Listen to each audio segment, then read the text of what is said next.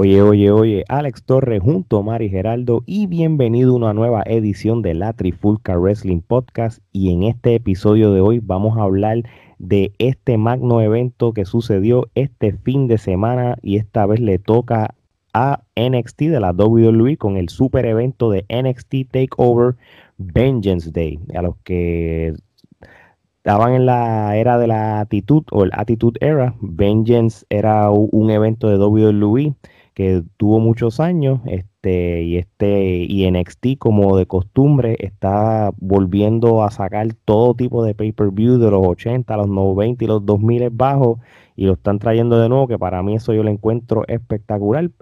Pero antes de seguir, Omar, Gerardo, este, gracias otra vez por estar aquí. ¿Qué es la que hay, Gerardo? ¿Cómo está Seattle, Washington?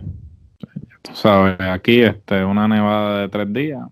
Gracias a Dios ya no está nevando, lloviendo, con frío, pero al menos este, no tenemos una tormenta como está pasando en Texas. gracias a Dios. Entonces, irónicamente, la Florida aquí hace un calor de madre, ochenta y pico, aquí no ha pasado nada.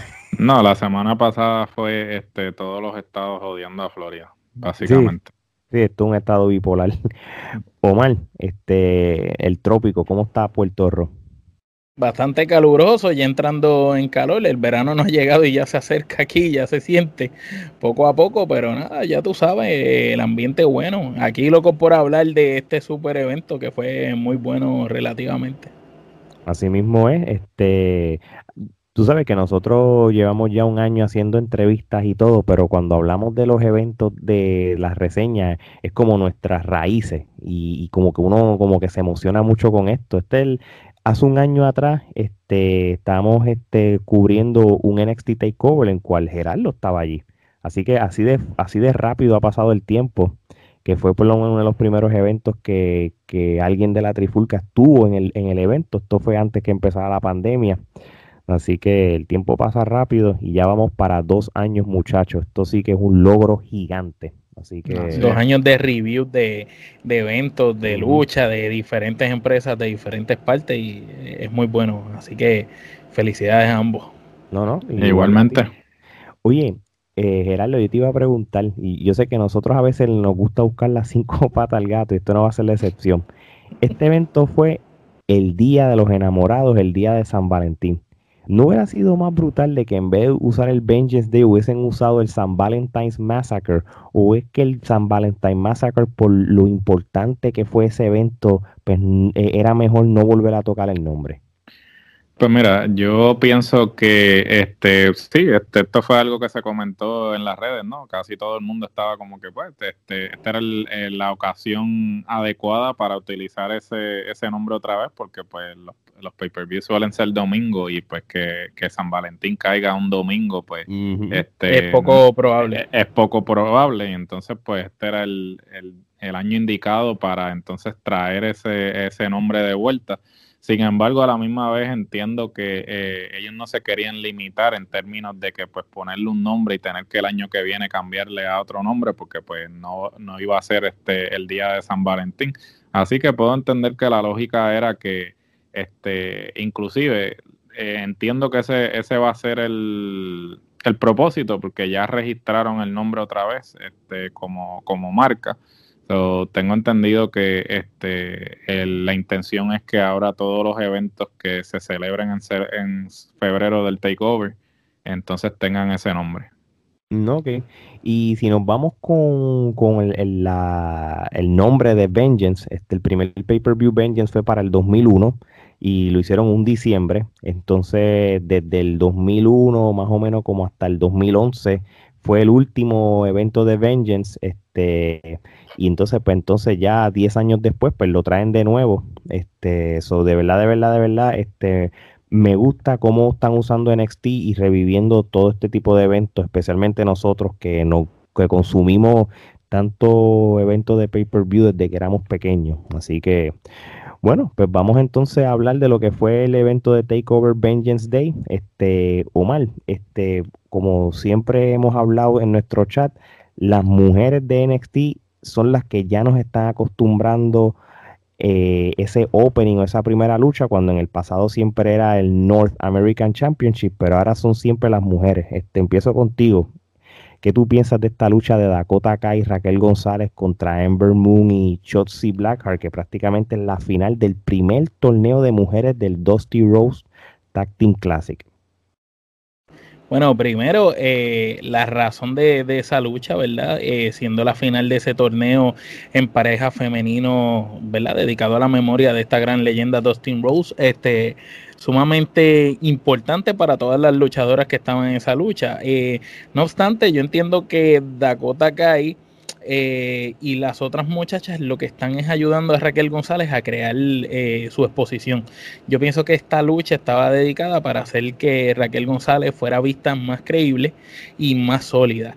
Este, me recuerda mucho quizás a cuando estaba Shawn Michael con Diesel en la esquina, eh, siendo Raquel quizás Diesel y Shawn Michael Dakota Kai. Lo, lo, estoy viendo desde ese, desde ese tipo de de compañerismo, de que la personalidad y, la, y quien tiene todo es Dakota, pero como a quien quieren empujar es a la otra, pues mira, vente conmigo, yo te aconsejo, yo te ayudo, hazme caso, haz esto. Y poco a poco, ciertamente hemos visto mejoría en Raquel González desde su debut hasta ahora, pero todavía entiendo yo que está muy verde. Este, en esta lucha lució bastante bien, pero hubieron sus baches, eh, lo que habíamos comentado, ¿verdad? Fuera de cámara en nuestro chat, Alex y yo, y y realmente a mí me gustó mucho eh, la combinación de Ember Moon con, con Blackheart. Eh, esa combinación fue una combinación explosiva. Eh, ambas luchadoras tienen estilos, estilos diferentes, pero tienen algo en común y es que son bien arriesgadas con las movidas aéreas. Ellas como que no se limitan a hacer las cosas muy safe que digamos y son se atreven a tirarse de donde nadie se atreve, se atreven quizás a hacer una movida un poco riesgosa en el momento menos indicado y eso hace que, la lucha haya tenido unos spots y unos momentos muy buenos por ellas dos. Eh, creo que la lucha no fue mala, eh, fue bastante decente, fue buena, como para abrir el show fue muy buena y creó su propósito que era hacer que Raquel González se viera imponente. Y que obviamente Chelsea Blackheart y Ember Moon lucieran espectacular porque lucieron como de verdad como una pareja espectacular de verdad. Para mí podrían ser las campeonas en pareja de femenino de WWE Claro, tienen la química y si ese campeonato mundial femenino que hemos siempre hablado, este, lo integran para el brand de NXT, yo creo que el campeonato tiene más prestigio porque sabemos que el mejor roster de mujeres lo tiene el, el la marca de NXT. Oye, Geraldo, este, que yo sé que obviamente pues tú tienes mayor conocimiento de lo que está pasando en las redes, lo comentan las páginas de lucha libre y todo, y, tu propia opinión y juicio. Eh, se criticó mucho esta lucha porque hubo muchos botches, como le llaman. Este, eh, creo que hubo, se, notaba este, que mucha coreografía, mucha cosa, este, como no disimulaban, hasta se hablaban y se notaba. ¿Qué, qué tú le puedes añadir a tu opinión sobre esta primera lucha? Que con todo y eso pasó con ficha. Bueno, haciendo eco de lo que dice Omar, pues claro, Raquel está bastante verde todavía, entonces ciertamente pues las que tienen más experiencia, este, digamos que son Ember, Dakota y hasta la misma Chotzi, yo diría que tiene mucho más experiencia que la misma Raquel González, entonces claro, este, me parece pues que el objetivo es ese, sí, este, mostrar a Raquel González como imponente, con credibilidad, pero a mí me parece que quizás esto no era la mejor manera de exponerla a ella. O sea, ciertamente si eh, cuando tú tienes una persona que está así de verde como, como Raquel, tú lo que tienes que hacer es ponerla a hacer squash matches. ¿Por qué? Porque entonces tú no puedes eh, dejar eh, ver las debilidades de ella. O sea, tú tienes que llevarla poco a poco. Entonces, en una lucha tan larga eh, demuestra las debilidades todo el tiempo. Sí, demuestra las debilidades porque entonces estás con luchadoras que ciertamente, pues, en términos están de otro nivel. Están a otro nivel y entonces eh, lo que hacen, eh, lo que hace es exponerla. O sea, tú tienes que ponerla en squash matches hasta que tú sientas que ella está, lo, es lo suficientemente capaz para llevar una lucha de esta índole. La otra cosa es que a mí me parece que esta era la oportunidad perfecta para tú poner a una pareja que tú vayas a dejar como pareja arriba. Entonces pones a Raquel González y a Dakota Kay a ganar este torneo cuando realmente tú estás empujando a Raquel González como una luchadora individual. ¿Sabes? no como pareja. No como pareja. Entonces, ¿cuál es el propósito de que ella se vaya arriba contra Rhea Ripley? Que claro, sabemos que Rhea iba para eh, el main roster pero este, ¿cuál es el propósito de tú ponerla arriba y, y establecer? Y que gane algo en pareja. Y, que gane algo en pareja, Ahí volvemos al booking sin sentido, ¿sabes? Si, si la estás empujando como una luchadora individual, ¿por qué la pones a ganar un torneo de pareja cuando realmente puedes poner a una pareja como la de Ember y Chotzi, que realmente... Que lució bien. Que lució bien y tiene más, eh, se ve mejor como una pareja tradicional, se ve como que este eh, son diferentes, pero se complementan a la vez. Sin embargo, Dakota y, Raquel, eh, claramente sabemos que Dakota está ahí para que para hacer el micrófono y para este, llevarla por el camino.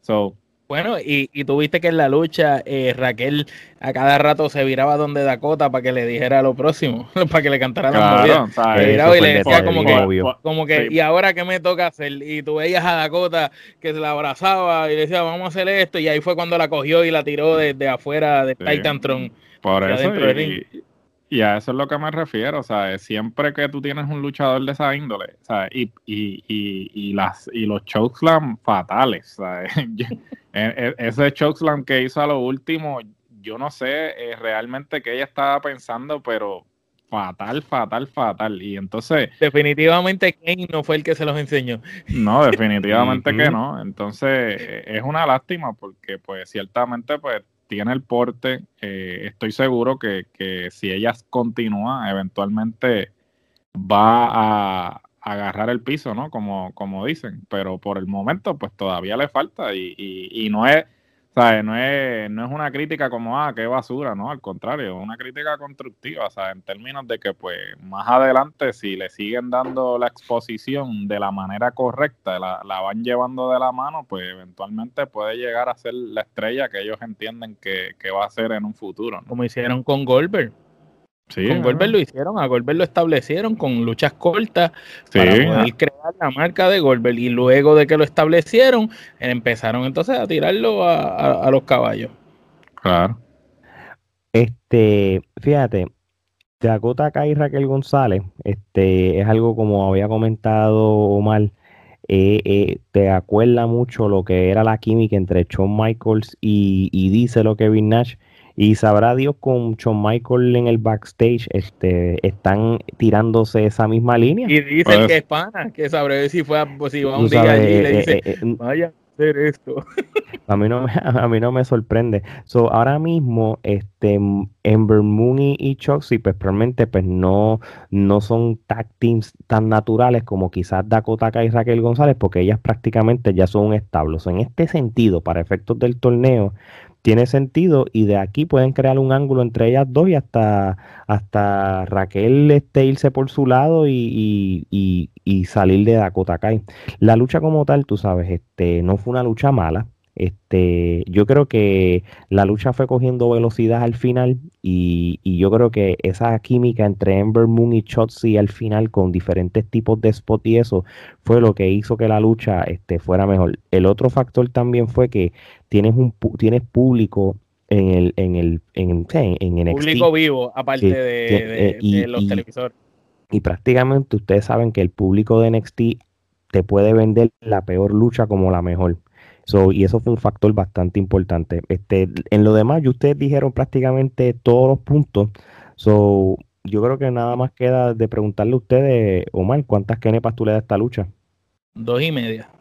No, ok. Gerardo. Yo le doy las tres. Y yo le doy dos kenepas a esta lucha. Este, NXT nunca me va a dar una kenepa podrida, a menos que ni Jax esté de invitada o, o Braun Strowman.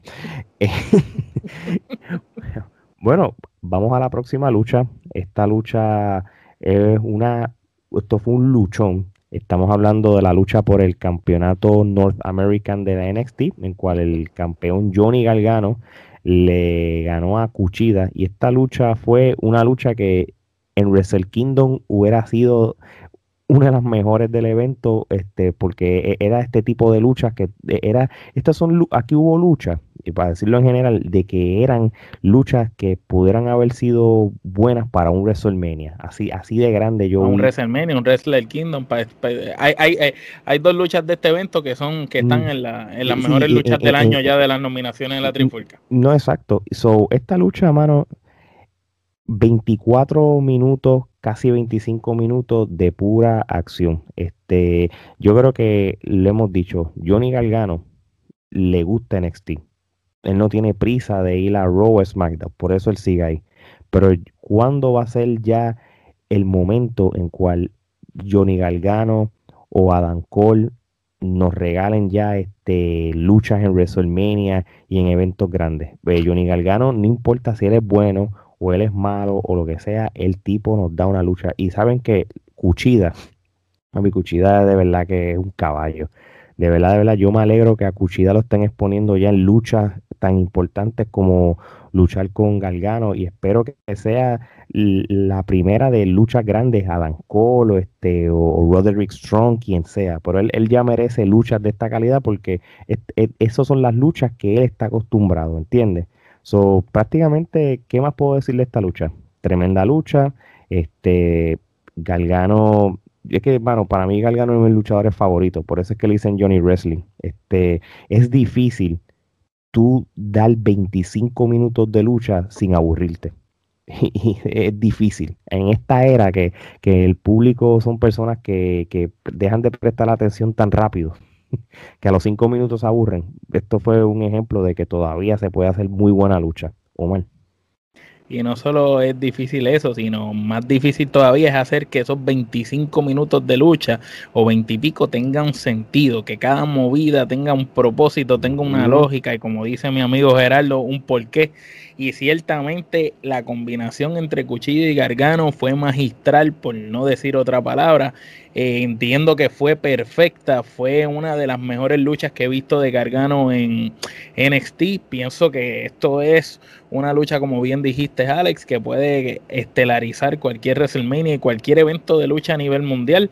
Eh, la lucha tuvo, si tú te fijas, varios elementos de lo que es realmente la lucha libre. Tuvo la parte aérea tuvo la parte física de strong style y, fuerte y tuvo la parte grecorromana de rat de la lona, del llaveo, donde cada uno eh, demostró sus habilidades en llaves y donde vimos que Johnny Wrestling se sintió hasta cierto momento forzado por Cuchida a tener que seguir y seguir con las llaves. Y en un momento dado yo pensaba que, ¿verdad? que Cuchida este, lo iba a rendir y cuando Johnny logró con ambas piernas eh, cruzar la cuerda y de esa manera romper ¿verdad? la llave, eh, fue algo increíble y son esos detallitos pequeños que Johnny Wrestling hace que hace que cualquier lucha de él eh, se convierta en una pieza de arte en la lucha libre.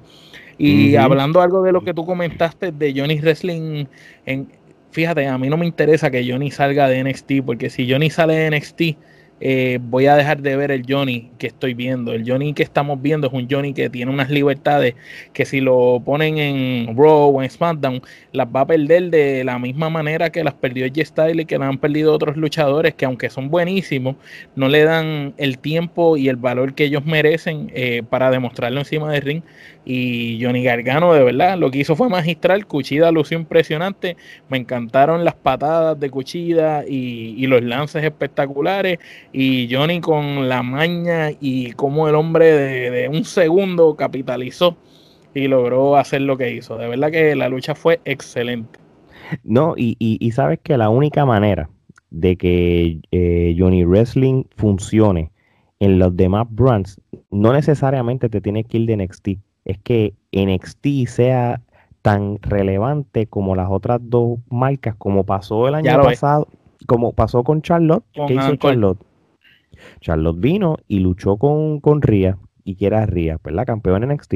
Si tú haces ese tipo de cosas, un ejemplo, yo, yo te voy a decir una cosa, a mí me gustaría que Edge terminara luchando contra Finn Balor. Y eso es algo que, que Gerardo yo creo que es lo más que desea. Así que Gerardo, y háblame, Gargano contra G-Style, en Gargano contra G-Style, papi. Sí, no te, no te tienes que ir, no te tienes que ir de NXT. Gerardo, te pregunto, este, y sé que también vas a dar tu opinión de esta lucha.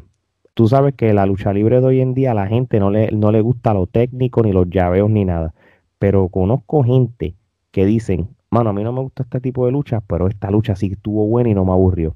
¿Cuál es tu opinión de esta lucha? No, sin duda alguna. O sea, yo creo que la lucha de, de llaveo, o sea, este, de al ras de lona no es para todo el mundo. O sea, es como todo, ¿no? O sea, cada cual para los gustos los colores, ¿no? Sin embargo, cuando tú tienes una persona eh, dos, dos luchadores del calibre de Cuchida y, y, este obviamente no le voy a decir ni, ni, Johnny, Johnny Wrestling, le voy a decir Mr. Takeover, porque Shawn Michael es Mr. WrestleMania, pues Johnny Gargano actualmente para mí es Mr. Takeover porque eh, los takeovers mano. Bota, bota la casa por la ventana y, y, esto no fue excepción, sin duda alguna, este, una muy buena lucha de parte de Mr. Takeover y una muy buena lucha de parte de Cuchida. Cuchida no había demostrado ni si, es más, yo, yo creo que él no ha demostrado ni siquiera este, la mitad de lo que él puede hacer si le dan rienda suelta. O sea, aquellos que pues tengan duda de esto, pues, los invito a que pues vean eh, a Cuchida en New Japan y todas esas luchas, inclusive las que las luchas que hacían parejas con con Alex este, con Alex Shelley de los Time Splitters, este, eh, ahí ustedes van a poder ver a Cuchida en todo su esplendor. Eh, muy buena lucha. Este, por fin ya Cuchida pues está demostrando lo que todos los que habíamos visto su trabajo antes de llegar a NXT hemos visto ya. Pues las lesiones lo habían este, quizás este, detenido un poco. Sin embargo, pues ya este, está haciendo lo que se supone que... Eh, el talento está saliendo a flote. El talento está saliendo a flote y espero que pues sigan dándole este sitial que le están dando actualmente, este empuje y sabemos que en NXT continúan los empujes, no es como el main roster que pues se enamoran de los luchadores una semana y la semana que entra ya ni, ni lo ves en la cartelera. Este, eh, tremenda lucha, muy buena. Eh, para aquellos que inclusive no disfrutan este tipo de lucha, la disfrutaron porque pues son dos maestros este, de este tipo de lucha y sin duda alguna este, creo que quizás una de las mejores luchas del año hasta el momento. Oye, y, tú dijiste algo bien importante. Sí, Omar, seguro. Sí, no, que, que prácticamente, eh, y, Omar, y Gerardo dijo algo bien importante, que quizá mucha gente que, que está empezando a, conocer la cuchilla de lleno, como si fuera alguien nuevo, ¿no, hermano? El Cuchida tiene una trayectoria eh, en la lucha libre, pero espectacular. Como nosotros hemos hablado ya de otros luchadores, este, este hombre estuvo 20 de 500 luchadores en el PWI 500 del 2017. Este hombre ganó el Super J Cup en New Japan. Este, ganó el, IWGP Junior Heavyweight Championship como seis veces. Ganó el Tag Team Championship de la IWGP con Alex Shelley como dos veces. El tipo fue al Consejo Mundial de Lucha Libre y ganó el cuadrangular de pareja. Este hombre ganó hasta un campeonato en Ring of Honor. Este tipo tiene un resumen tan y tan brutal de que prácticamente, prácticamente él está en NXT. Él es calibre de, de, para ser número uno allí, tú sabes. Omar, sé que tenías algún comentario. Sí, el comentario que iba a decirle era con respecto a lo que Gerardo dijo, que, que, las llaves que no aburrió en este tipo de lucha. Otro detalle por el cual yo pienso que las llaves no aburrieron es que como estos dos luchadores son tan rápidos, tan ágiles y tan buenos ambos con las llaves, hicieron muchos cambios de llaves rápido. Normalmente en este tipo de lucha de llaveo te amarran en un hole por un rato y después van cambiando. Sin embargo, estos dos te hacían un hole y el otro hacía una variante. Y de esa variante seguía y seguía y seguía y seguía. Y como que nunca te dieron espacio a tú decir, contra, va a seguir con la llave esa, porque cuando, cuando sí siguió con la llave fue en el momento que por poco le gana. Y, pienso que eso le dio un plus a la lucha. Así mismo ¿Y cuántas kenepas le da esta lucha, Omar? Bueno, yo tengo que darle ramillete. No, no puedo pasarlo por desapercibido. No, si le damos menos ramillete, somos jueces rusos, como en la NBA en concurso de donqueo. Así que yo le doy ramillete que nepa. Gerardo. Unánime, unánime. Ramillete. Muy bien. Oye, este, esta próxima lucha interesante porque yo creo que la presión eran para los cuatro luchadores porque estos sí son luchadores que para mucha gente se está dando a conocer a pesar de que ya yo los conocía de, Impact Wrestling o de otras empresas, es la final del Dusty Rhodes Tag Team Classic, pero el de varones, en cual lo, por poco le llamo los Rascals, eh, realmente no son los Rascals aquí, sería MSK, este, Nash Carter y Wesley, esos son los nombres que están usando ahora lo que era ahora mismo este Dest and Wentz, así que vamos a llamarlo con lo que lo llaman ahora. So, prácticamente MSK derrotó a los Grizzly Young Veterans, que es James Drake y Zap Gibson. Esto fue una lucha de casi 20 minutos y prácticamente MSK, de verdad, de verdad, de verdad, este, se ganaron el, el puesto en la WWE porque realmente en Impact Wrestling, ellos fueron los que dieron las mejores luchas junto a The North en los últimos meses, antes de que ellos este, entraran con NXT. So, una lucha muy buena. Este, la química de, los Rascal, hermano, es impecable. Se nota que se conocen, de verdad. Que qué pena que Trey Miguel terminó regresando a Impact, porque él, originalmente iba a ser parte, parte de los Rascals. Él iba a terminar, pero pues terminó regresando a Impact y está dando buenas luchas por allá. So, muy buena lucha, este, muy buena química entre los cuatro. Este, realmente las movidas que hicieron fueron espectaculares dentro y fuera del ring. Tú sabes, e-, ellos prácticamente los, cuatro la botaron fuera del parque. Gerardo, ¿qué opinión tienen sobre esta lucha? Tremenda lucha, este, me dio gusto ver esta lucha, este, como he mencionado anteriormente en unos cuantos episodios, yo disfruto de la lucha, de la lucha en parejas tradicional, este, cuando son parejas que realmente parecen parejas y no son personas que no tienen nada que hacer en la cartelera y los ponen eh, y los ponen en parejas. Sin embargo, los Grizzly Young Veterans, mano, una lucha de los Grizzly Young Veterans contra FTR, este, es una lucha que a mí definitivamente me gustaría ver, ¿sabes? Todas las movidas detalles tan precisos como agarrar el cordón en el esquinero y, hacer el relevo cada vez, mano, ¿sabes? El que no aprecie eso. Y el relevo clásico. O sea, el relevo clásico, sí. Arriba. agarrando el cordón y haciendo el relevo. ¿sabes? Cada vez que, cada vez que iban a hacer una movida, pa, hacían el relevo, mano. O sea, el que no aprecie eso, no aprecia la lucha libre en su, en su, en su máxima esencia, ¿no?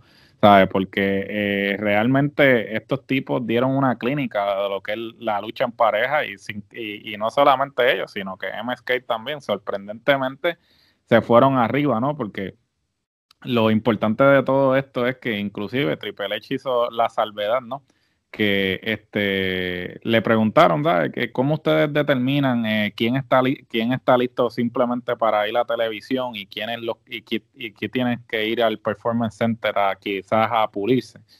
Y definitivamente le dijo, pues nosotros pues los miramos y si están listos para televisión, pues los, los tiramos. Y pues realmente pues este Mesquite creo que este básicamente es este la, la, el mejor ejemplo de eso. O sea, yo ni remotamente hubiese pensado que inclusive fuesen a llegar a la, a la final, porque pues WWE le tiene como que eh, eh, eh, los toca de lejito, o sea, si tú vienes ya con un bagaje, si tú vienes con un bagaje o con un nombre establecido en la independiente, WWE no te va a, abrir las puertas como que, ah, ya tú eres, no, te vamos a, te, te vamos a moldear a como nosotros queremos hacer las cosas y entonces luego te vamos a tirar para televisión, a menos que sea un Samoa Joe, un Finn Balor, ¿sabes? Ya eso son otras ligas. Pero acuérdate que estamos también en un tiempo donde WWE no se puede dar ese lujo de hacer ese tipo de cosas con personajes como ellos, porque ciertamente hoy en día eh, WWE no es el único lugar a donde ellos pueden ir. Por ah, ejemplo, esta, pareja de Impact, este, si WWE a lo mejor los trataba mal, ellos decían, ah, pues está bien, pues me voy. Lo mismo que han hecho otras parejas y terminan después en la competencia o terminan en Japón, viajando el mundo y les va bien, ¿me entiendes? Que, también eso juega un rol. Sí, no, juega un rol y definitivamente, pero este, pues muy buena la lucha, o sea, una química. Sí me parece que este, eh, esto va a ser una situación rockers en que eventualmente... Eh, Uno traiciona al otro. Eh, sí, este, yo creo que el Des Bryant o eh, como le estén llamando ahora, este, ese, e, él es el que sobresale en la pareja, no es por menospreciar al, al otro, al Carter, pero realmente vamos a ser sinceros. Papi, de ese es el caballo. De ese ahí, ahí, el que sobresale el caballo es de eso. Mm. Si fueran a hacer un ángulo de, de, rompimiento, pues el que, el que va a salir. El que tiene las de ganar es él. El que tiene las de ganar es él. oye, tremenda lucha. Oye, Omar, que yo sé que va a ser tu opinión, este, y, y, y, este va a ser por la, una de las preguntas. ¿Tú viste cuando, cuando Gibson este, se puso a Lee eh, afuera en, los hombros y, le hizo la movida de los Legends of Doom, el Doomsday Device afuera? Eso es una de las mejores del evento de, de NXT el mejor, momento, de la noche. El mejor de, la noche fue el Doomsday Device Outside, mano. Eso estuvo. Sí, la, única diferencia es que ese Doomsday eh, eh, mató el que hacían los Rock Warriors. Mano, porque literal se vio como si lo hubieran decapitado en pleno aire. Cuando ese hombre cayó y dije, wow, ¿qué pasó? Bueno, yo le tuve que dar replay como tres veces a ese canto porque no podía creerlo. La, la movida quedó espectacular. Omar, ¿tú, ¿tú crees? Si hay una, una categoría en, en los Kenepa Awards del 2021, como que la, el, como que la jugada de la, del, del, del día el o el de la vida, el spot del año. tiene que ser nominado y, y si no, y, y yo es más, yo le doy un premio honorífico. Yo nunca había visto algo tan brutal en años de esa manera. Y, y para darle repeat un par de veces, ¿cuál es tu opinión de la lucha también? Para mí eh, la lucha, pues como ya dijeron ustedes, la lucha fue excelente, fue una lucha en parejas clásicas que tuvo todos los elementos desde lo más básico, como Gerardo decía, aguantar el cordón y dar el tag por parte de un equipo, pero por parte del otro la agilidad, la rapidez, la astucia, el ser quizás los subestimados y los que no están en, en su casa y ver cómo están demostrando que merecían ganar ese torneo, ¿verdad? Eh, la lucha a mí me gustó mucho, encuentro que fue bastante balanceada, eh, no pensé que ellos iban a ganar, pero ciertamente MSK al final logró este, salir por la puerta ancha y sorprendió. Eh, el spot de la vida, lo del Doomsday, eh, para mí eh, ese spot de verdad tiene que ir para los Kenepa y debe ser un spot que se debe de poner en, en maybe hasta en el intro de NXT cuando empiezan, que salen movidas de luchadores, eso debe ser uno de, los, de las movidas que deben de poner, porque eso es clásico. Eso es maybe como quizás la primera Stone el que le hace Stone Cold a McMahon. Eso es una de las movidas más clásicas y más brutales que yo he visto en la lucha libre y de las pocas veces que yo le doy pausa y doy para atrás y lo veo y vuelvo y doy para atrás y lo veo y lo vi como tres veces y de verdad me, impresionó. Son pocas cosas que me impresionan ya en la lucha y eso de verdad me impresionó y esta lucha en pareja eh, nunca defraudó. Eh, creo que NXT ha tenido la dicha desde que empezó el brand de NXT como tal, de llenarnos de grandes luchas en pareja, desde American Alpha, este, desde FTR cuando eran de Revival, eh, de tener parejas como de Ascension cuando estaban realmente en NXT, eh, los mismos... los este, Street Profits, mano, los mismos. Exacto, los Street Profits, pero también los, los, AOP, los Authors of Pain. Exacto, AOP. Y los vikingos también los vikingos, eh, todas las parejas que han pasado, donde Era, eh, todas estas parejas que han pasado por NXT a lo largo de los años, eh, siempre han dado grandes luchas, Gargano con Champa juntos, tú sabes, y siempre hemos visto una gran gama de luchas buenas en parejas de NXT. Yo pienso que, que en un futuro, cuando pregunten cuál fue el legado de NXT, para mí el legado de NXT fue hacer que la lucha femenina de mujeres fuera respetada en el mundo y la lucha en pareja volviera a coger prestigio. Porque eh, las mejores luchas en parejas que se han dado, con, quitando, ¿verdad? Lo de AEW, que AEW desde que empezó le ha dado bien fuerte la división en pareja, pero quitando AEW, las mejores luchas en parejas que se han dado, ¿verdad? En la industria en los últimos años han sido las de NXT. Tú sabes, ciertamente, versus cualquier compañía, las de NXT han sido las mejores luchas. Y, y no se casan, no es FTR nada más, no es todas las parejas que mencioné y muchas que se me quedaron han dado grandes luchas en, en NXT de pareja. ¿Y cuántas kenepas le da esta lucha? Yo le doy cinco. Yo le doy cinco también. Yo también le doy cinco. Gerardo. Muy bien, muy bien. Este, vamos para la lucha que es el Triple 3 por el campeonato de NXT de mujeres, en cual Io Shirai retiene el título todavía, ganándole a una Mercedes Martínez y Tony Storm, que ella dos de verdad, de verdad, demostraron que tiene el calibre de tener ese campeonato como Io Chirai. Este, Geraldo, empiezo contigo. Este, ¿cómo, ¿Cómo viste el desempeño de Mercedes Martínez? Te pregunto de ella en específico porque de Tony Storm y Io Chirai pues no esperábamos menos, pero Mercedes Martínez que no estaba en, en, un spot tan importante como una lucha por el campeonato, lo tuvo, podemos decir, por primera vez este, desde que está en NXT.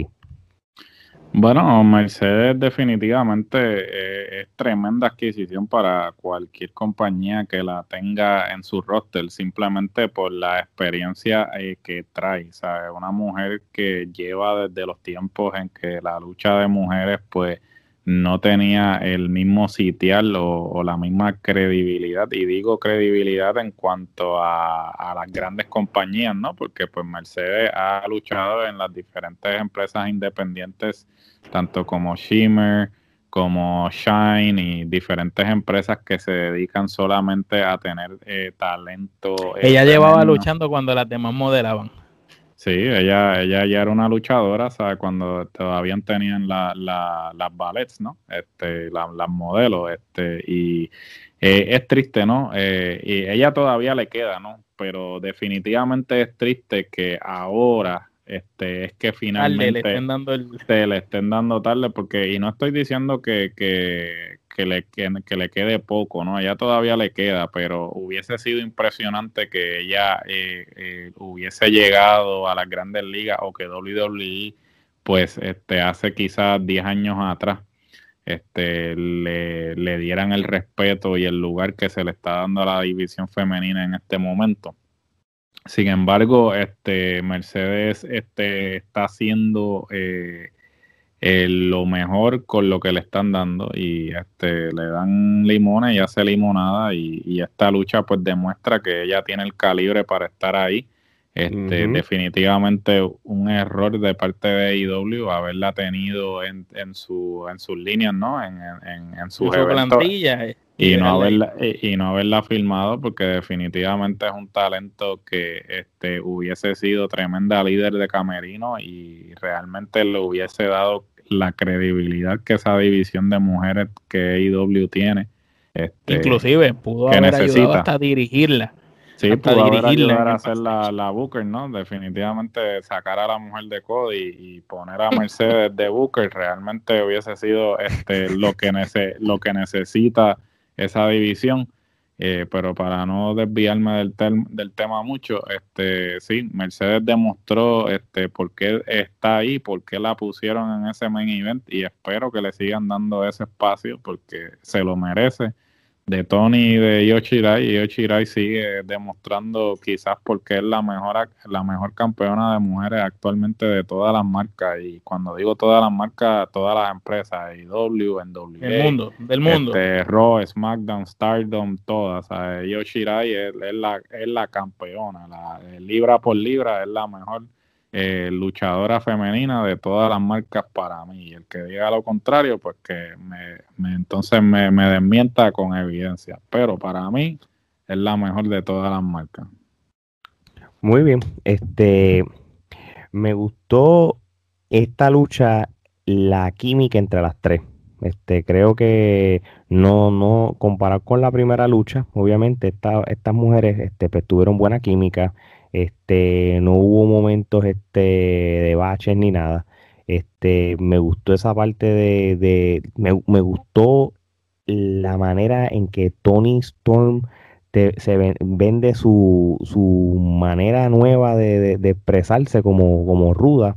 Y obviamente, pues, y Ochirai con sus movidas, mano. Este, realmente mucha gente no le da el crédito que se merece a Io tú sabes, este, pues, la gente está bien acostumbrado, que, no los culpo, en cual que si tú eres el campeón, pues tengas el micrófono para representarlo, ¿verdad? Y, pues, y eso pasa, pero realmente ella lo está demostrando con su destreza del, en el ring, y yo creo que realmente me gustaría que ella para WrestleMania ella tuviera una buena rival, sí, la ponen a luchar en WrestleMania este, con, alguien de, nombre, tú sabes que ella, ella lo que necesita es alguien que le puede, ella pueda ganar y, tener un momento clásico o un momento que la gente diga, diantre, esa es la Io que le, le, ganó, qué sé yo, a Charlotte, por ejemplo, o a Becky, por decirlo así. Este, eso es lo que ella necesita. O mal. Fíjate, eh, coincido contigo con lo que estás diciendo de Yoshirai. Eh, me encantaría verla estelarizando un WrestleMania o cualquier cosa. Yo pienso que Yoshirai, al igual que Asuka, son de. No son de, son las únicas dos luchadoras de la industria de la lucha libre para mí que no necesitan tener micrófono para ser campeonas porque sus movidas, como bien dijiste tú, son tan y tan y tan buenas y llevan el sentido de la lucha libre a tal nivel que el lenguaje corporal de ellas, los gestos, los manerismos, la manera como ellas se proyectan, ya de por sí es un lenguaje y no necesitas tener nada más. Eh, no, no hace falta el micrófono. En cuanto a la lucha, pues la lucha fue el mejor triple treat de mujeres que yo he visto en mi vida. Eh, estoy hablando por mí. Eh, que por lo menos yo me he sentado a ver el mejor triple treat de mujeres que yo he visto ha sido ese. la manera en que Tony Storm vendió esas movidas de ruda, ese personaje, los golpes como que de maldad, con, con, esa maldad de, de, querer lastimar, de querer lesionar, pero a la misma vez esa veteranía de Mercedes Martínez que dominó la mayor parte de la lucha, porque el que diga lo contrario no sé qué lucha estaba viendo. La mayoría del principio de la lucha y casi como hasta la mitad la dominó Mercedes Martínez con spot tras spot y era como llevando a la escuelita a las otras dos, siendo las otras dos unas caballotas. Que el que no, el que dudaba de que Mercedes Martínez le quedaba o no tenía la capacidad de estar donde está, yo pienso que esa noche ya demostró que sí merece estar ahí y como dijo Gerardo, eh, que debieron haberla puesto hace mucho antes allí, porque ella de verdad fue la, la, si Mercedes Martínez no llega a estar en esa lucha, esa lucha no hubiera sido tan buena como fue. Ella fue el pegamento adecuado para el contraste de estilo de las tres luchadoras, que es totalmente diferente. Una es más física, una es más ágil y más aérea, y la otra es una señora luchadora dentro del ring. Y pienso que los complementos de las tres fueron excelentes, hicieron que esa lucha eh, si las otras luchas de los caballeros no hubieran sido tan buenas, yo hubiera dicho que era la lucha de la noche porque me encantó la lucha, de verdad. Y si nos vamos desde esa perspectiva, y ese punto de vista, ¿cuántas kenepas tú le das a esta lucha?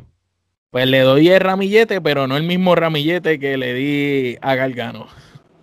Digamos que el ramillete de Galgano era un ramillete de guareta y este es un ramillete normal. no, yo a esta lucha le doy cinco kenepas. Fue muy buena lucha. Geraldo. Yo le voy a dar cinco kenepas también. Muy bien. Ahora vamos a esta lucha de que para empezar es un ramilletazo de madre. Esto es, si, si, si, hay sequía de, de quenepas en Puerto Rico es porque Finn Balor contra Pete Dunne las cogió todas. Este, yo, creo que como Pete Dunne estaba vestido de verde, ya él las tenía allí. Él tenía el camión en el backstage, muchachos. Sí.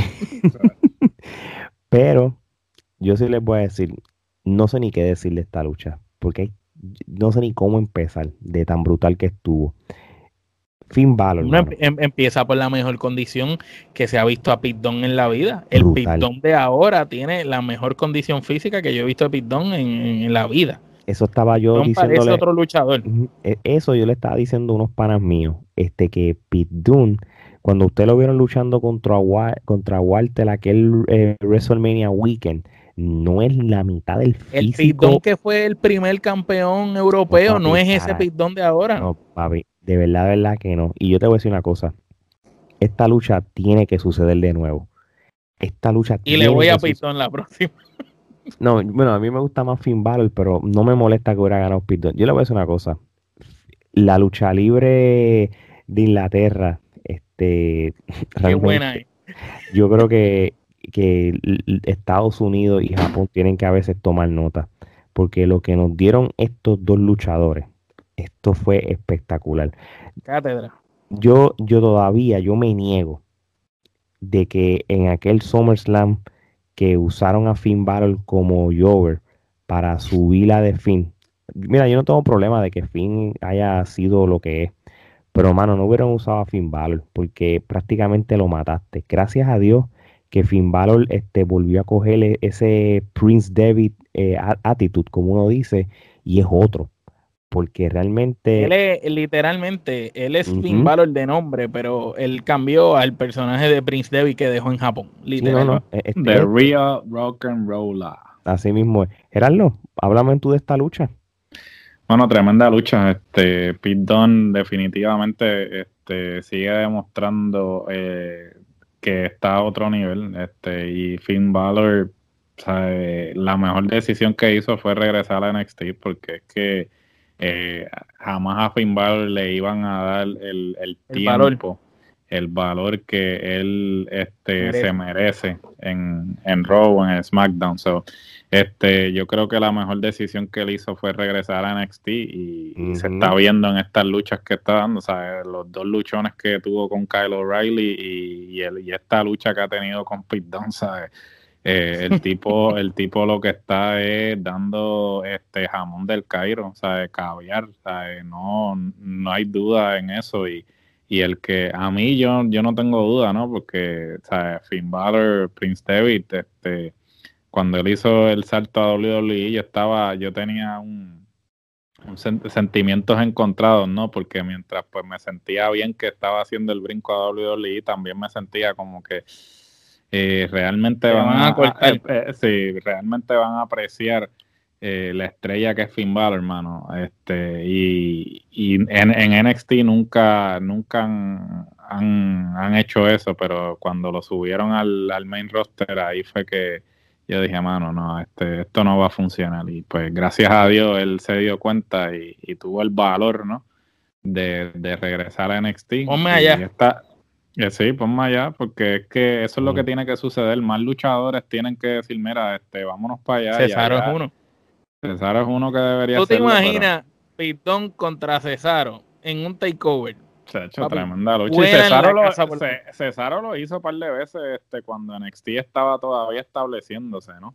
Él bajó un par de veces y tuvo, eh, bueno, las luchas esas que tuvo con Sami Zayn y todo eso, pero como que él como que... Pero ahora, ahora, tú te lo imaginas ahora, con un pitón, con este pitón de ahora, que libra debería bajar. Yo me atrevería a decirte que son los dos luchadores más técnicos y en la mejor condición física de la empresa, ellos dos. No sería, sería definitivamente un luchón y, yo creo que este tiene el potencial, pero definitivamente este fue una lucha este muy buena. Eh, quizás debe estar en, la, bueno ya ya, estamos tomando ya estamos tomando notas y este va a estar en las nominadas a lucha del año. Este, Hay dos luchas de este evento, la de Gargano con Cuchilla y esta están en las nominaciones para la lucha masculina del año que se unen perdón que lo repita, pero se unen a Kotaibuchi versus Naito de Wrestler Kingdom 15, Kotaibuchi versus Jay White, y se une a la de Omega contra Rey Phoenix, que fue en el primer episodio de EW Dynamite. ya tenemos cinco luchas nominadas. Tomen nota, tomen nota, por favor, este PWI, apunta, este Meltzer, ya saben, este, los, premios. Estas son las que, son, estas son las originales. Estos, son los premios que han revolucionado la industria de la lucha libre, los Kenneth Awards. Así mismo es. Omar, ¿qué opinión tú tienes extra sobre esta lucha clásica que va, a estar para los libros de historia? Bueno, como dije anteriormente, Pitón en la mejor condición física que podemos haberlo visto jamás dando cátedra junto a Finn Balor de lo que es una gran lucha eh, otra lucha llena de muchas movidas, de mucho llaveo, pero con mucho propósito, muchas técnicas en el ring. Nos demostraron ambos luchadores que para entretener a los fanáticos no necesariamente tienen que estar jugando el personaje de quién es el rudo, quién es el técnico eh, y quién es el que hace X o Y cosas, sino que es sentarse a meterse las cabras en el ring. Y estos dos caballeros lo que hicieron fue matarse en el cuadrilátero. Eh, el intercambio de golpes hasta el punto que ya ninguno podía más con el otro. Cuando ya tú pensabas que era el final, ahí había un falso final. Cuando aquel le dio un codazo que le voló la quijada, el otro le metió una patada y, de verdad que la lucha fue espectacular, excelente y otro ramillete de Kenepa sin duda alguna. Y, y para mí, pues esta fue la mejor lucha de la noche. Yo estoy de acuerdo con ustedes dos, este, con todo lo que dijeron. No es que Finn Balor realmente debería ser el mejor luchador que tiene que tener la WWE como tal completo, si no es el número uno, a mí, mi opinión de Alex Torres, para mí es top 3 entre todos. Ahora mismo me en el momento, en este momento de su carrera. Y es Quizás dentro del, dentro del lo que pasa es que es que el problema con, con cómo tú lo evalúes es si estamos evaluando solo habilidad dentro de ring, porque el problema es que si hablamos de habilidad dentro de ring, tenemos que poner a Finn Balor en la balanza con Gargano y con Adam Cole. Pero entonces Adam Cole tiene algo que ellos dos no tienen y que tiene un micrófono mucho mejor que los dos. Pero ahí similar a Adam Cole tenemos a AJ Style en, en la lucha libre también con ellos. Entonces yo te diría que esos cuatro nombres podrían ser la montaña de lo, de lo mejor que hay en WWE. Eh, eh, ellos cuatro pueden ser el 1A, 1B, 1C, 1D. Así mismo te lo puedo poner. Ellos cuatro son los mejores para cualquiera, cada uno de ellos va a ser los mejores. No, eso es verdad, eso es verdad. Este... Pero, pero ciertamente es un logro que todos los nombres que dijimos son luchadores pequeños. Si te pones a ver, quiere decir que, que por fin la lucha libre ha evolucionado de estos mastodontes de 300 libras, de 6, 7 y ha cambiado la lucha libre. Este, estamos hablando que estos son luchadores pequeños en comparación a, los luchadores de antes. Hace 10 años atrás, ¿sabes? Tú hubieras tenido ahí quizás a John Cena, este, con Edge, que eran hombres grandes, tú sabes. Ahora son luchadores. Fíjate, este, si el campeonato de NXT, ahora que terminó este takeover, va a ser parte de las luces. O sea, WrestleMania va a tener dos noches, ¿verdad? Y esto lo vamos a hablar cuando se acerque el evento, porque todavía no tenemos una cartelera. Pero si en estas dos noches, tanto el campeonato de NXT de hombres y el de mujeres van a estar en juego, y Edge este, termina escogiendo a Roman Reigns o algo así, yo creo que la lucha que, tendré. quien va a escoger es a Valor. No, tú sabes una cosa, yo, yo, eso, yo no lo pensé hasta que Geraldo lo empezó a decir mucho y, y, tiene sentido, pero para hacerlo justo. ¿qué, es más? Vamos a ponerlo así, ¿qué es más? Edge ya es un tipo que lo logró todo en la lucha libre y lo ganó todo. y tuvo todo. ¿Qué, ¿Qué es lo que le falta a él? Ese campeonato que nunca ha tenido. Entonces, una lucha de Edge contra Finn Balor es más importante, yo pienso, no solo para él, sino para la industria de la lucha libre, que una lucha de él con Roman. Sí, pero. para nosotros. Para, nosotros. Pero, pero, también hay un. para tiene que ser Roman para que, para que, y que pierda, y que pierda con Roman. No, pero tú sabes una cosa, este, yo creo que si nos vamos a ir full con storyline y con todo, realmente Carrion Cross, él no perdió el título, él se lesionó y él entregó el título. So, si nos vamos a hablar de una historia que te pueden vender de Finn Balor contra Carrion Cross para un WrestleMania, por lo que es, y tú puedes traer para WrestleMania al Demon. Obviamente al Demon tú lo tienes que despertar. Tiene que ser el Demon para pelear con Tiene que ser el Para que la lucha sea llamativa. Exacto. O que sea el Demon o que se vaya full Bullet Club ahí de que yo, yo compro, yo compro Killer Cross contra Finn Balor si, si, se, si se hace bien, porque la razón y motivación hay de que no perdiste el título. Pero una lucha que, que sería un clásico, Edge contra Finn Balor, debe ser. Porque yo ahí estoy de acuerdo con Omar, sería más de lo mismo y todo. Y ¿sabes qué? Finn Balor puede ganarle a Edge y Edge va a perder pero ganando. Porque vamos a ser realistas. No, no, pero que con todo eso te digo que no va a perder. Esa lucha la tengo. No es más de lo mismo porque ahora va a luchar con el jefe de la tribu.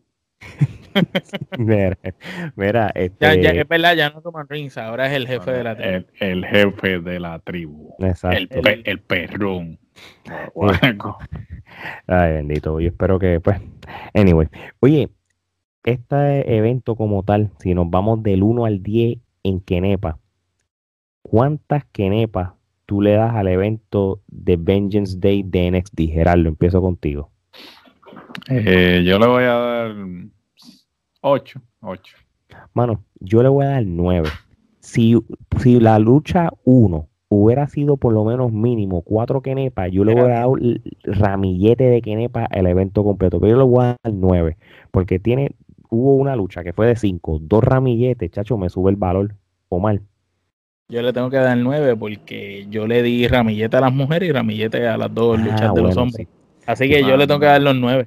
No, yo le de- tengo que dar los 9. de Y, realmente, sea 8, sea 9, 9 y medio, eh, es el mejor evento de WWE hasta el momento. Superó Oh. el evento pasado de WWE. Y esto es muy bueno decirlo, superó el evento pasado de WWE. Oye, Todavía New Japan sigue siendo Mm. el rey del año, pero ellos superaron el evento anterior. Así que es muy buen comienzo para ellos. Y yo les voy a decir una cosa, y esto yo lo digo con, con mucha sinceridad. Nosotros hemos sido bastante, hemos respaldado mucho lo que ha sido el producto de la AEW. Pero yo les voy a decir una cosa, la AEW los miércoles siguen cogiendo más rating. Pero yo como fanático he visto que la calidad de NXT ha mejorado y, a- y en el 2021 Gracias a la competencia. Gracias en a el la competencia. 2021, toda, ahora mismo NXT ha dado los mejores miércoles. No se Sí, no. refleja en los ratings, porque obviamente, porque eh, ya está establecido NXT, pero realmente NXT está dando un buen producto y por primera vez le- desde que AEW empezó, puedo decirle que AEW no ha estado dando lo que, lo que a mí me está acostumbrando. Esperemos Lo- que el próximo pay-per-view que ellos den, pues nos hagan quedar mal y, y que nos den lo acostumbrado.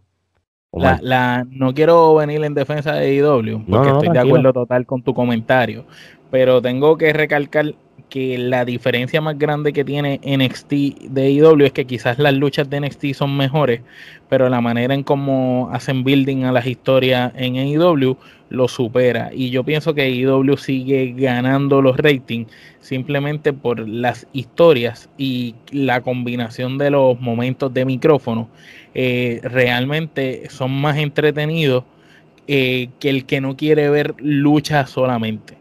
Si tú solamente lo que quieres ver es lucha libre, el programa para tu ver debe ser NXT. Pero si tú quieres ver un programa completo de lo que es lucha libre, entretenimiento, buena calidad de luchas dentro del cuadrilátero, pues Dynamite es lo, lo que debes de ver. Bueno, y, y- y tienes que tomar en cuenta de que ahora es que empieza realmente full lo, lo que llamamos las alianzas, porque ya vimos este representación de Impact, vimos representación de New Japan. So, eh, esto hay que darle también break a ellos que, que lo que vayan a hacer pues se desarrolle bien y todo, y hay que ser paciente, ¿entiendes? ¿Y qué por lo- pasa con NXT? A ver si Mm. NXT hace alguna alianza. Una alianza con alguna empresa independiente de Puerto Rico. Mira, la, la alianza más cercana es con alguien de SmackDown porque son entre ellos mismos. Eso, eso. No, la, la alianza más cercana, bueno, actualmente este Progress va a hacer su regreso en el network y como sabemos NXT tiene una alianza eh, firme con Progress. Este también ICW tienen ciertas empresas independientes. Sí, ellos, obviamente, consu- ellos pues, consumieron Evolve también. Absor- absorbieron a Evolve, so, este, tal vez no es del mismo calibre que la de AEW, pero NXT puede tener su, su ad debajo de la manga, como este diría el, el gran eh, rey de la lucha libre. De esta manga sale cualquier cosa, y de la de Triple H puede salir. Pero de la de Tony Khan, eh, por lo menos estamos viendo que los billetes corren. Por billetes no hay problema. No, Tony Khan está, eh. Tony Khan, To- Tony Khan está tirando hasta el lavamano. O sea, él no, él, él- o sea, él va a todas. o sea, Le, eh, le dicen que hay lucha en la luna, sí, en la claro. luna, y él compra la, la luna para comprar la empresa. Yo, no, bueno, a, a tal nivel que, que este Sammy Guevara eh, probablemente va para afuera porque por poco le jode el acuerdo con, con Impact, el intercambio de talento. Que se, que se, rehu- se rehusó al storyline, ¿no? Eso es cierto. Oye, esto no se nos puede olvidar y yo quiero la opinión de Omar y también la tuya, Geraldo. Eh, filmaron a la güera loca Taya Valkyrie. Filmaron a Eli Drake, perdóname, LA Knight. Clase de Este, mierda. Ok, esa es tu primera opinión. El caballero. El caballero. L.A. So- ca- So, L.A. caballero. que je- fíjate, Gerardo, empiezo contigo y con esto, yo creo que esto es buen tema para cerrar. El, el Eli Drake, este, ¿qué, ¿cómo tú lo ves eh, con eh, las miras del futuro de la WWE, en este caso NXT por el momento? Si se queda en NXT, el tipo, o sea, tremenda Va a ser adquisición. campeón. O sea, el tipo va a ser campeón, o sea, tiene todo lo necesario para... En, un, en menos de un año va a ser En menos de un año se la doy, ¿sabes? Lo que a mí, ¿sabes? WWE con ese cambio de nombres de verdad que es... Y lo más verdad es que son gente que ya son conocidos en la industria. Sí, que eso, es, como Gilbert el Boricua. Eso es como Gilbert el Boricua, así este, el equivalente. Lo conoce por el Mesías. Y... Si lo conoce por el Mesías, le pone Gilbert el Boricua. Pues eh, a Eli Drake, mano, el nombre es parte del gimmick, ¿sabes? Porque él hace Eli Drake, ¿sabes? Eso, el nombre es parte del gimmick, entonces le cambia el nombre, que me imagino que obviamente es la, la, la misma sílaba LA Knight. So, ahora me imagino que por eso fue que lo pusieron pero no va a quedar igual porque ya tú lo, obviamente para el que no está familiarizado con Eli Drake, pues lo van a comprar como a LA Knight, pero eh, los que sí conocemos a Eli Drake, pues es como que, pero tremenda adquisición, la güera loca es algo que, este, sin duda alguna, eh, no me lo esperaba, pero este tarde pero seguro, ¿no? Porque eso es algo, yo pienso que la güera loca debió haber estado en NXT cinco hace años un siglo, a cinco años atrás,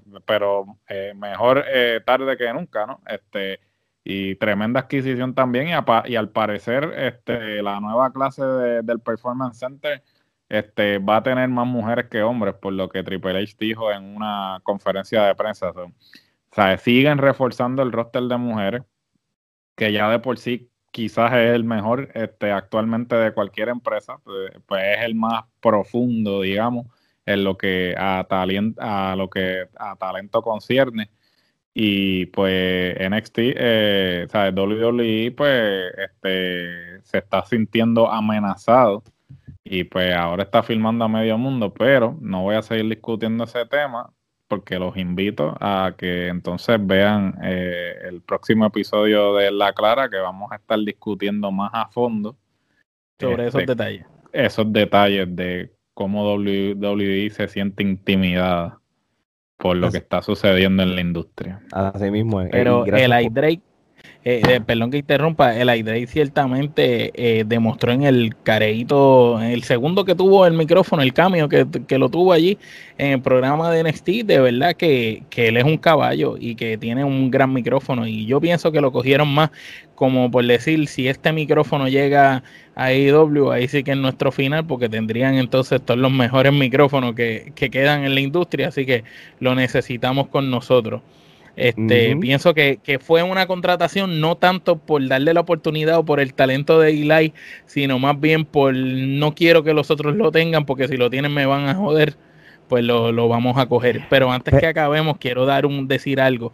Y es que cuando el evento de NXT estaba por culminar, vimos cómo se rompió prácticamente lo que era un Dispute era, o por lo menos hubo una traición de parte del capitán, el jefe del barco el gran Adam Cole este, a O'Reilly este, con esa tremenda patada que le dio, eh, la cual vimos a un Roderick Strong eh, desconcertado que no entendía por qué ni qué pasó y no sabía ni si irse con O'Reilly o irse este, con Adam Cole y se quedó en el medio y ese angulito para mí es sumamente interesante, ya que habíamos discutido ya que O'Reilly venía despuntando solo y que era una estrella en ascenso, so que creo que el momento llegó.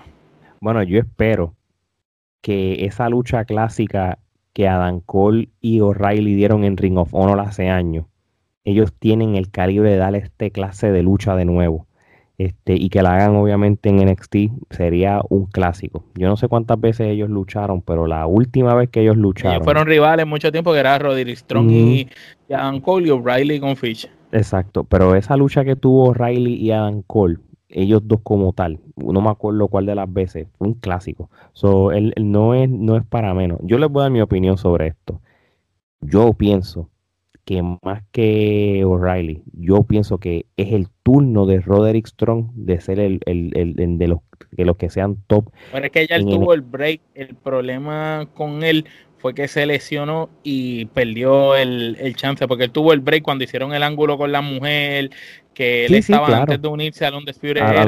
Roderick tuvo el break este y él pasó a ese a ese paso, ¿me entiendes? Igual que O'Reilly hace poco que estuvo. Como quien dice, el único que no lo ha tenido y ante mis ojos es que no tiene lo que necesita es Fitch Para mí Fitch no ha tenido el break y no, ante mis ojos no tiene se, le, se, lesiona. Ah, no, papi, eh, eh, eh, ese es un Alex Sablit de la vida. Bobby, Bobby Fitch es un Kevin Nash, ¿sabes? Mira el ring y se, y se lesiona. Se sube, se sube el ring. cada, vez que, cada vez que le van a dar un empuje, pap, este, se lesiona.